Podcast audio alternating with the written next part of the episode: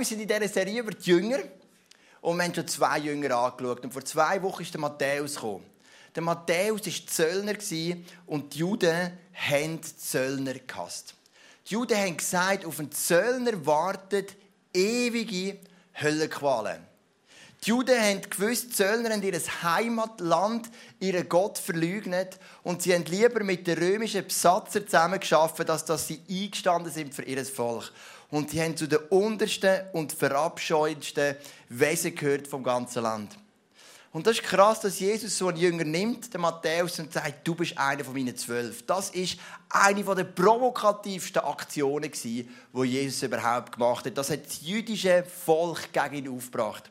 Letzten Sonntag haben wir den Andreas. Der Andreas ist wie du und ich der Vorzeigejünger. Zurückhaltend, demütig, bescheiden, dienend, hingeben. So wünscht man sich sein eigenes Kind, so wünscht man sich seine Frau. Wenn man alles so Andreas um sich herum hat, dann ist das Leben wunderbar. Und heute kommt der Judas. Und der Judas ist der einzige von diesen zwölf, die, wie der Paulus würde sagen, den Lauf nicht vollendet haben. Elf Jünger haben angefangen mit Jesus und sind für Jesus gestorben. Aber ein Jünger hat den Vater verloren. Ein Jünger hat es nicht durchgezogen. Und darum ist heute ein bisschen das drückende Thema. Es ist der Jünger, der, wie gesagt, schwarze Schaf ist, wie es Sabrina bereits richtig gesagt hat, schwarze Schaf ist. Und wir werden uns heute mit dem, mit dem ein bisschen schwierigen Thema auseinandersetzen. Du siehst, ich habe einen Kasser auf der Bühne. Das hat sehr viel zu tun mit dem Judas. In Matthäus 10, Vers 4 gibt es eine Aufzählung über die zwölf Jünger. Und unter anderem heißt dort Simon der Zelot und Judas Iskariot, der Jesus verriet. Wenn immer, oder fast immer, wenn etwas vom Judas steht, kommt immer der Nebensatz, das ist der, wo Jesus verraten hat. Das ist so die genauere Bezeichnung von dem Judas Das steht immer mit ihm. Genauso wie beim Andreas immer steht, er ist der Bruder von, Petrus steht beim Judas immer der Nebensatz, er ist der, wo Jesus verraten hat. Das ist sein grosser Auftritt gewesen. Der Judas hat auch die unrühmliche Freude gehabt, dass er der einzige von diesen zwölf Jüngern war, der bereits im Alten Testament prophezeien hat. Zweimal in den Psalmen und einmal im Zacharia steht bereits, dass einer der Jünger wird Jesus verraten. Und das ist der Judas. Auf die anderen elf Jünger gibt es keine Prophezeiung, es gibt keinen Hinweis im Alten Testament. Auf den Judas gibt es gerade drei. Und der Judas zeigt uns etwas. Der Judas zeigt uns, wie das Böse funktioniert. Der Andreas letzte Woche hat uns gezeigt, wie das Gute funktioniert. Und der Judas zeigt uns, wie das Böse funktioniert. Und vielleicht bist du in einer Welt, wo du manchmal das Gefühl hast, hey, es ist so viel Böses, so viel Drückend, so viel Negatives um mich herum oder auch in deinem eigenen Herz, in deinem eigenen Leben. Ich möchte dir heute ganz detailliert anhand der Geschichte von Judas erklären, wie das Böse oder wie es die Bibel nennt, wie die Sünde funktioniert. Das ist eine Geschichte und mit der steigen wir ein. Und da ist eine Frau, eine Prostituierte. Und die Frau kommt zu Jesus und sie lehrt Jesus ein Parfüm über seine Füße.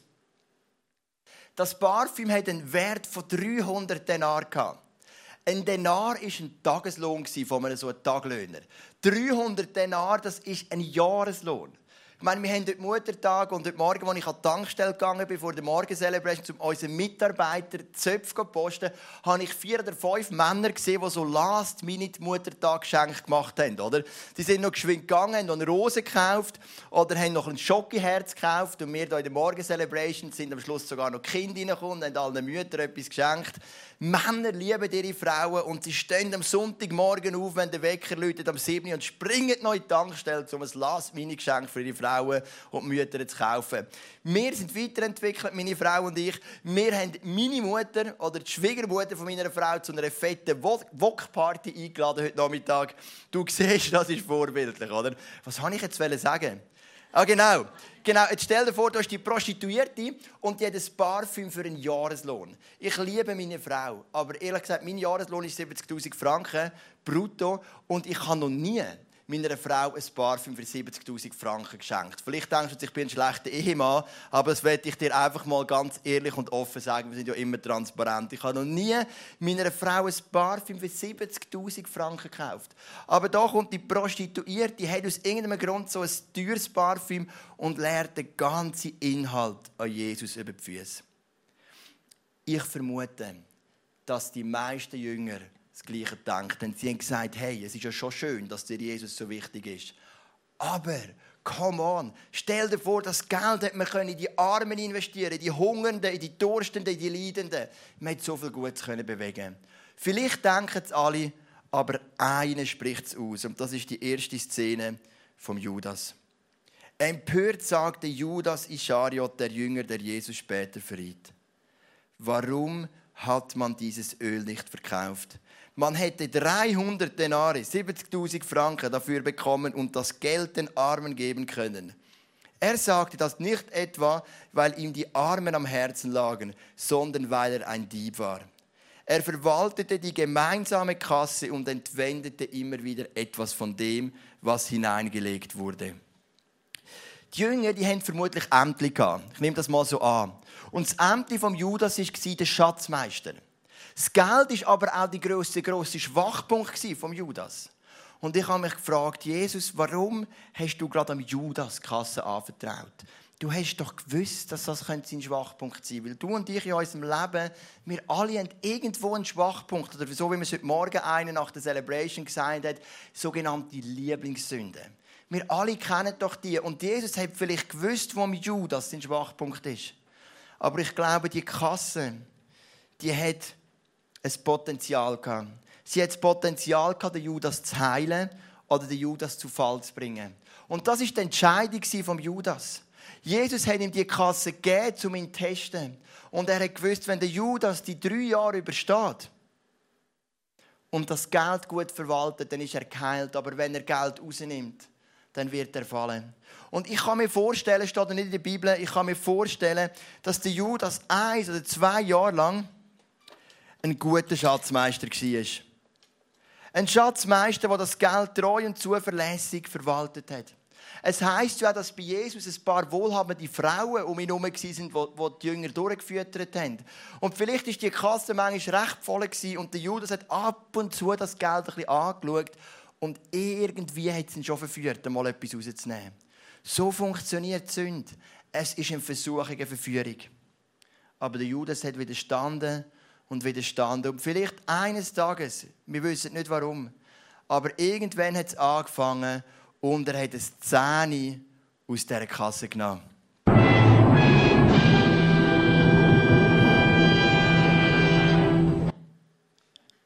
Aber es ist nicht beim Zähne geblieben. Er hat ein 20 genommen.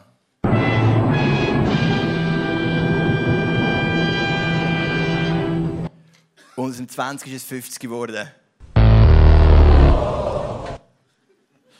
Und so weiter und so fort. So funktioniert es oft. Und das ist mein erster Punkt. Der Judas hat am Bösen ein Türchen geöffnet. Er hat eine Tür geöffnet in seinem Schwachpunkt. Und das ist der Anfang von seinem Ende. Und dann gehen wir zum zweiten Punkt. Wenn du am Bösen in deinem Leben ein Türchen öffnest, dann Irgendwann treten der Find, der Gegenspieler von Gott, der Teufel, in die Tür Und im Lukas Kapitel 22, Vers 3 heißt es, da ergriff der Satan Besitz von Judas, der auch Iskariot genannt wurde und einer der zwölf Jünger war. Zuerst hat er nur ein Türchen geöffnet. Aber irgendwann ist die Tür so weit offen dass der Teufel seinen Fuß hineingehabt hat. Zuerst ist es am Judas um ein paar Franken gegangen.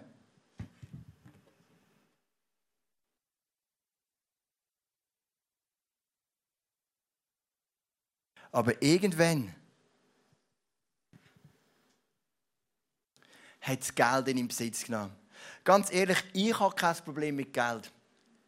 Ich habe kein Problem mit Klauen, ich habe kein Problem mit Spenden, ich habe kein Problem mit Grosszügig. Geld ist nie mein Schwachpunkt und wird auch nie mein Schwachpunkt werden. Geld ist am Judas sein Problem Aber du und ich, wir kennen oft unsere Schwachpunkte. Und wenn du das Türchen auftust und du lässt es offen, irgendwann kann der Teufel seinen Fuß hineinheben. Ich habe gerne Kriegsfilme. So die richtig männlichen Heldenstories. Und in der Bibel gibt es eine Kriegsgeschichte. Die liebe ich. Und ich erzähle dir, weil sie hat viel mit dieser, mit dieser Story zu tun. Der König David ist König geworden von Israel und er hat sieben Jahre regiert in einer Stadt namens Hebron. Er hat aber eine Stadt einnehmen, wo, soll, wo er gemerkt hat, diese Stadt brauche ich, von dieser Stadt aus mein Reich regieren. Und die Stadt hat Jerusalem geheißen. Bis heute eine der bekanntesten, von der bekanntesten von dieser ganzen Welt. Aber zu diesem Zeitpunkt hat die Stadt Jerusalem noch den Jebusiter gehört, einem anderen Volk. Und David hat sein Herz zusammengetrommelt, die Geschichte schon im 2. Samuel Kapitel 5, und hat gesagt, diese Stadt nehmen wir ein. Und dann sind sie hingezogen. Und dann heißt der Bibel folgendes. Die Bewohner von Jerusalem sind so sicher gewesen, dass der David keine Chance wird haben, dass sie von der Stadtmauer oben abgerufen haben, David, wir könnten die Lahmen und die Blinden hier hinstellen, du hättest keine Chance, unsere Stadt einzunehmen. So groß ist das Selbstvertrauen. Wie um alles in der Welt hat diesem David gelingen, so eine Stadt zu erobern. Der David ist mit seinen Männern um die Stadt herumgezogen und hat sie ganz genau unter die Lupe genommen. Jeden Winkel hat er angeschaut. Und dann hat er etwas entdeckt. Es gibt einen Wasserschacht. Und dieser Wasserschacht ist nicht bewacht. Wenn es ihnen würde gelingen, in den Wasserschacht reinzukommen, könnten sie unterirdisch in die Stadt rein. Super Sujet für einen Film. Ich würde lieben, ich wäre in der Hauptrolle, ich wäre der Vorderste, der dort reingehen würde in diesem Film. Wenn wir den Wasserschacht öffnen und dort reinschleichen, dann stehen wir mitten in Jerusalem und können die Stadt von innen aus erobern. Und genau so ist passiert. Der König David ist in der Wasserschacht mit seinen Jungs. Er ist durch die Wasserschacht durchgekrochen ist in Jerusalem aufgekommen und hat die Stadt von innen erobert. Was hat das tun mit dieser Message? Der Find findet immer die Türen, die offen sind. Der Großteil von Jerusalem ist für David verschlossen Keine Chance, die Mauern zu gross. Aber ein Türchen hat er gefunden. Das ist der Wasserschlacht. Und der David hat gewusst, wenn ich nur ein Türchen finde, das offen ist, dann gehe ich dort hinein. Und genau so funktioniert oft das Böse in unserem Leben. Der Judas hat das Türchen geöffnet und nicht wieder geschlossen. Und wie man das schließt, erkläre ich das später noch. Und irgendwann hat der Find seinen Fuß hineinheben. Und im Johannes Kapitel 13 steht, er war mit seinen Jüngern beim Abendessen. Der Teufel hatte Judas, dem Sohn von Simon Iskariot, bereits den Gedanken ins Herz gegeben, Jesus zu verraten. Der Judas hat sein Türchen offen gelassen. Und irgendwann hat der Teufel seinen Fuß reingehabt.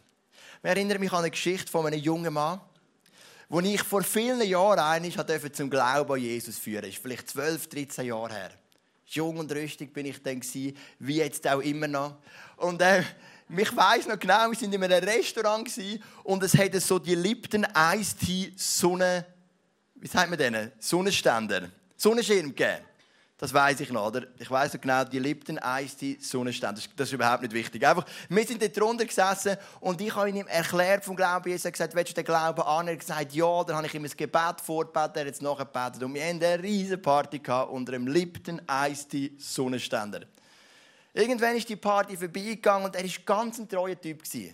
Er ist sehr regelmäßig in die Kirche in eine Small Group, hat mitgearbeitet, hat moderiert sogar eine Celebration, so wie Sabrina heute. Aber ich habe gemerkt, irgendwie hat er eine Barriere. Barrieren haben wir immer alle in unserem Leben. Das habe auch ich, das hast du, das hat der Paulus, der Petrus, alle gehabt. Das ist normal. Aber Barrieren musst du angehen. Und ich habe gesagt, hey, mein lieber Freund, was ist deine Barriere? Und wir haben es gemerkt, es ist ums Game gegangen. Und ich möchte jetzt eine Diskussion pro oder contra Game, könnten wir auch mal machen, oder? so eine Podiumsdiskussion wie in der Arena. Es geht mir nicht um das. Ich kann das nicht beurteilen. Ich komme überhaupt nicht raus. Die Games, die ich noch gespielt habe vor 15 Jahren, die, das hat Bundesliga-Manager geheißen oder Civilization, das ist eine ganz andere Welt. Ähm, da hat noch kein Blut gespritzt, wenn einer abgeknallt hast. Das ist einfach so umgekehrt wie eine Puppe, wie beim Winnetou-Film, oder? Genau, was soll ich jetzt sagen? Ähm, der, der, der junge Mann war dort und wir haben gemerkt, das Gamen ist sein Problem. Warum? Er hat eine Sucht im Gamen. Oftmals hat er in der Nacht lang gegamed, hat Nächte durchgegamed, hat am nächsten Tag dem Chef angerufen und hat gesagt, ich muss frei, ich bin krank. Und du merkst, es fängt an mit einer Sucht nach und der Lüge. Er hat mehrmals seine Lehrstelle verloren. Immer aus dem gleichen Problem.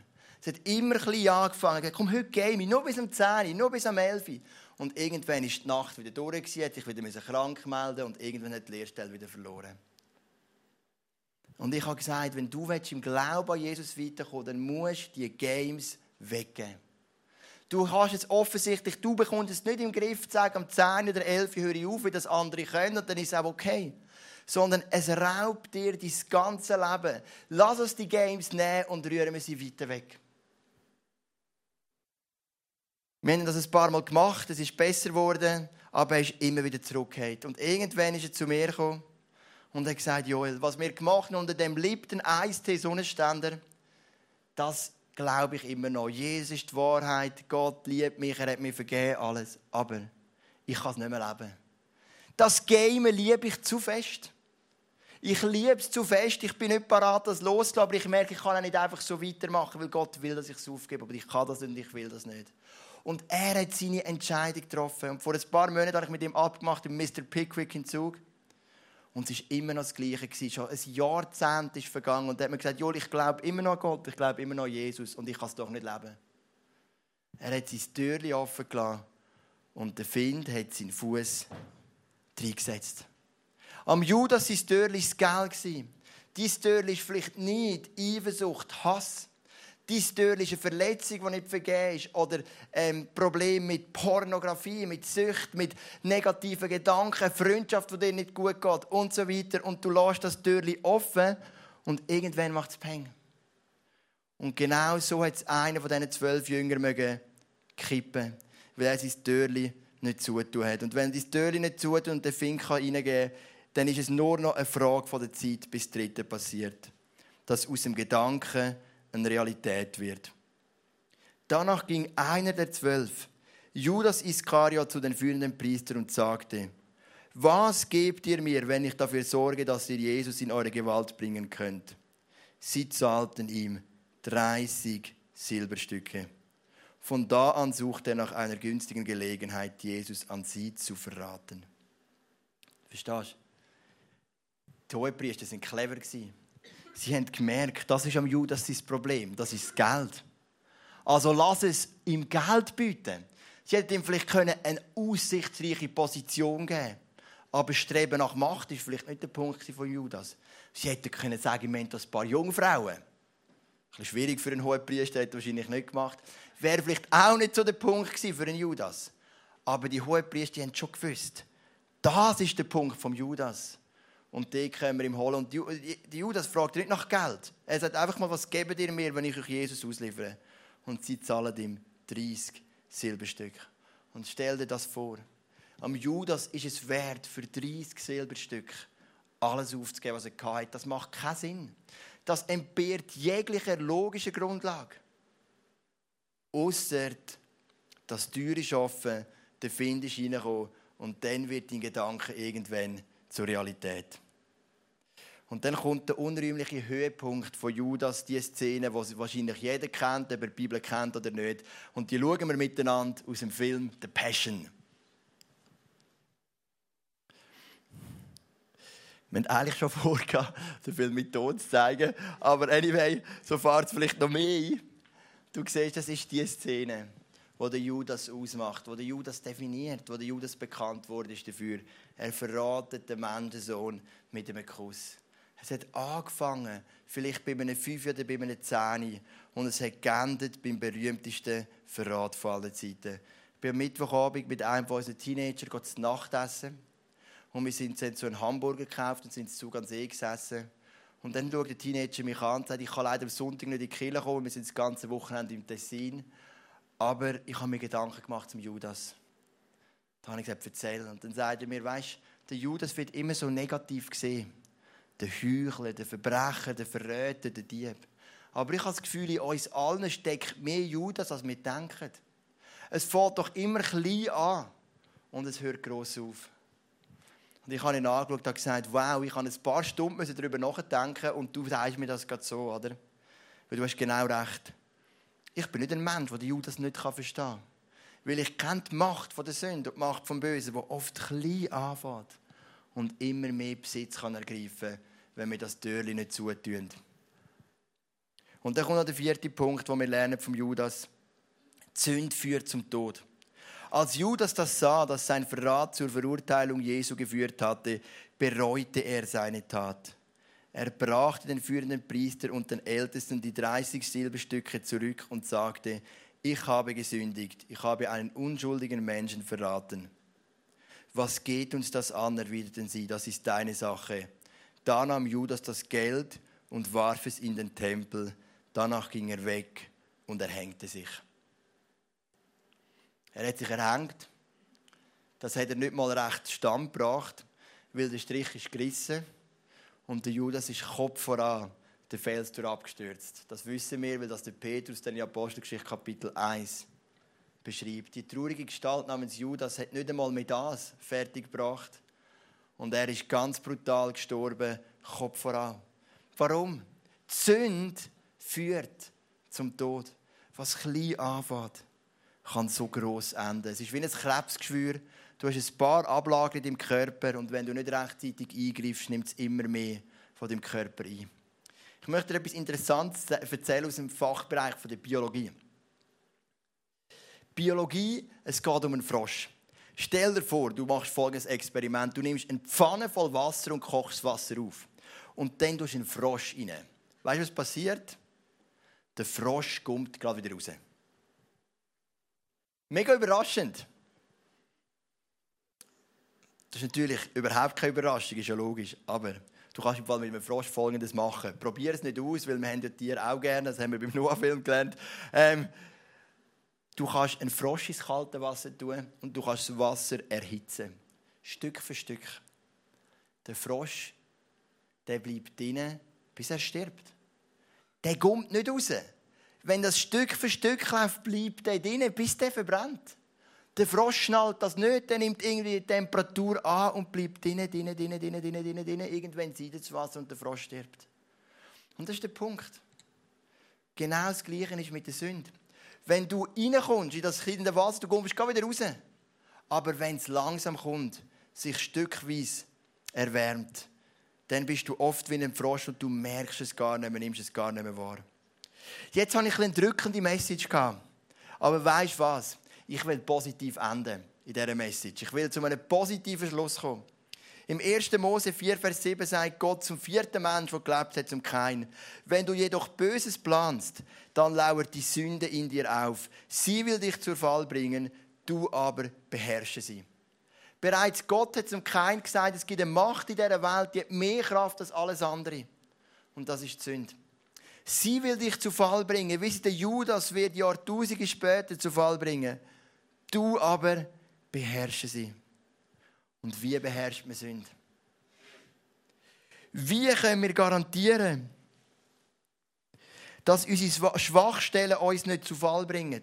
Dass sie uns nicht von dem Jesus wegbringen, wo wir so über alles lieben?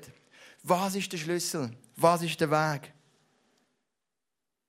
Was hilft uns, wenn wir unsere Tür öffnen, die Tür wieder zu schliessen?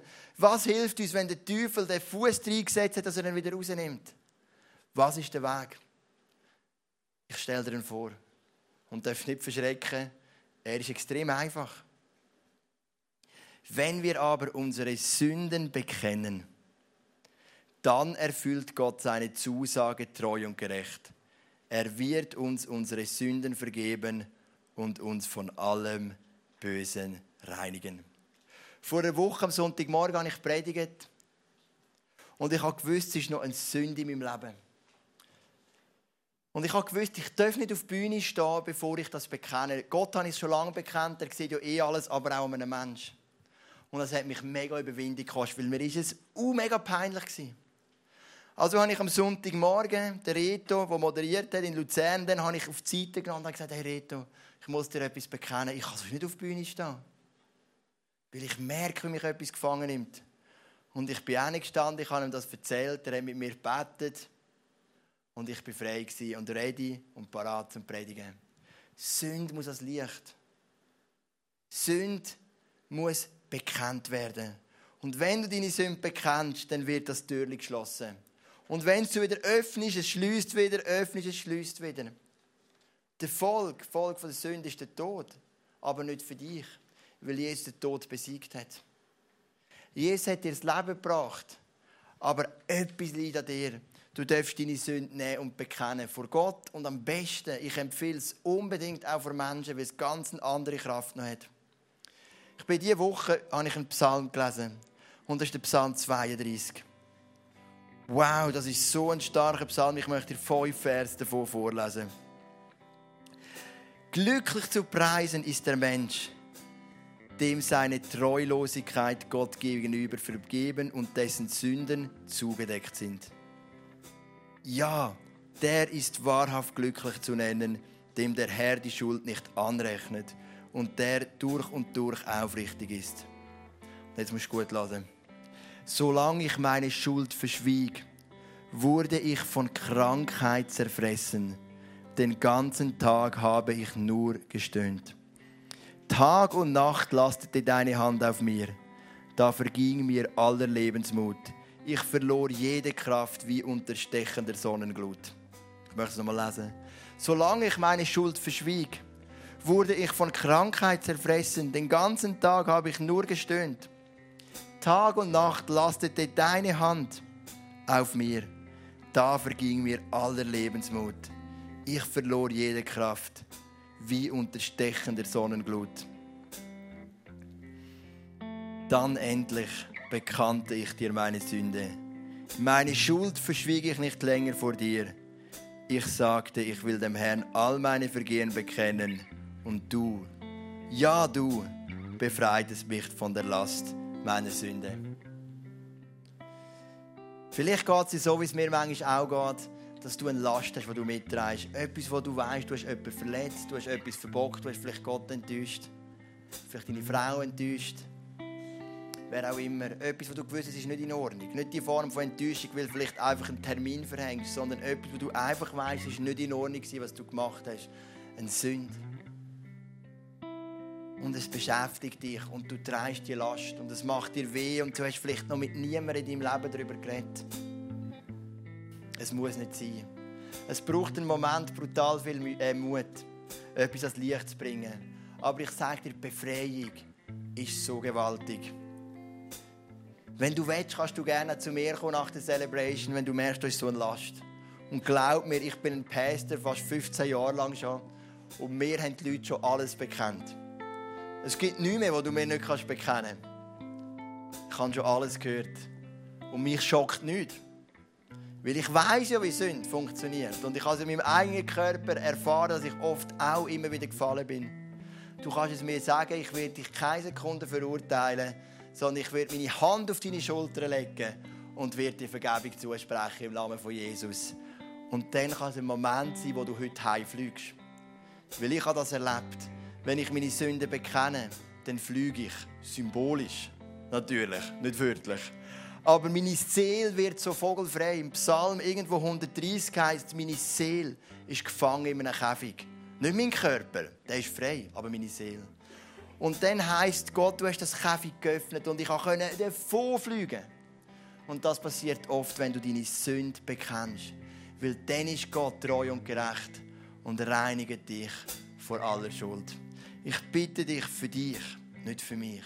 Ich bitte dich für dich dass du den Mut hast und die Sünde das Licht bringst. Damit du kannst frei sein Und damit du nicht wie der Judas irgendwann falsch, sondern dass du der Sünde immer wieder kannst den Riegel schieben Und dass die Kraft von Jesus, der Power, der Frieden, die Freude jeden Tag kannst erleben in deinem Leben.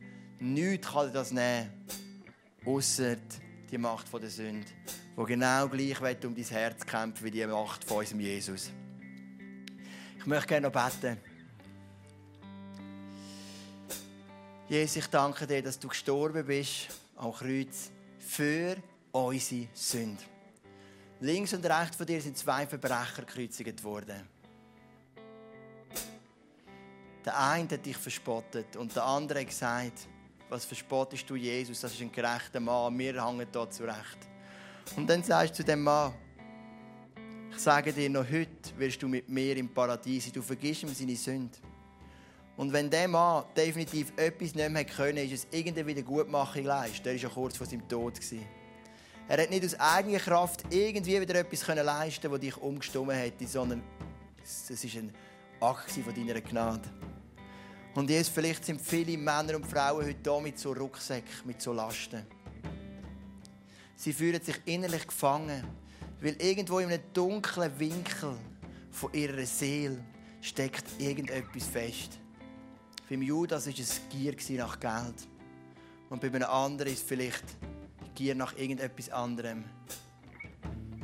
Jesus, ich bitte dich, dass du uns hilfst, zu uns zu beherrschen, dass wir dir nachfolgen können. Dass wir deine Kinder sein und den ganzen Überfluss, den du uns geben willst, geniessen, Jesus. Jesus, ich bitte dich, dass du uns den Mut gibst, Sünde zu bekennen, Sünde und das Kreuz zu bringen. Und dass wir befreit rausgehen, Jesus. Jesus, ich danke dir einfach, dass deine Gnade so groß ist. Ich danke dir, dass du uns immer wieder annimmst. Der Petrus hat dich mal gefragt, wie oft sollen wir vergeben? Lange siebenmal. Und du hast gesagt, nein, siebenmal, siebzigmal, was im jüdischen Gebrauch ein, ein Symbol ist für unendlich. Und wenn du uns aufforderst, unendlich mal zu vergeben, dann nur darum, weil du uns auch unendlich mal vergisst. Es ist so einfach, das Türchen wieder zu schliessen. Es muss bekannt werden, es muss ans Licht kommen. Und Jesus, für das bitte ich dich, dass heute ganz viele Männer und Frauen ganz befreit da rausgehen. Amen.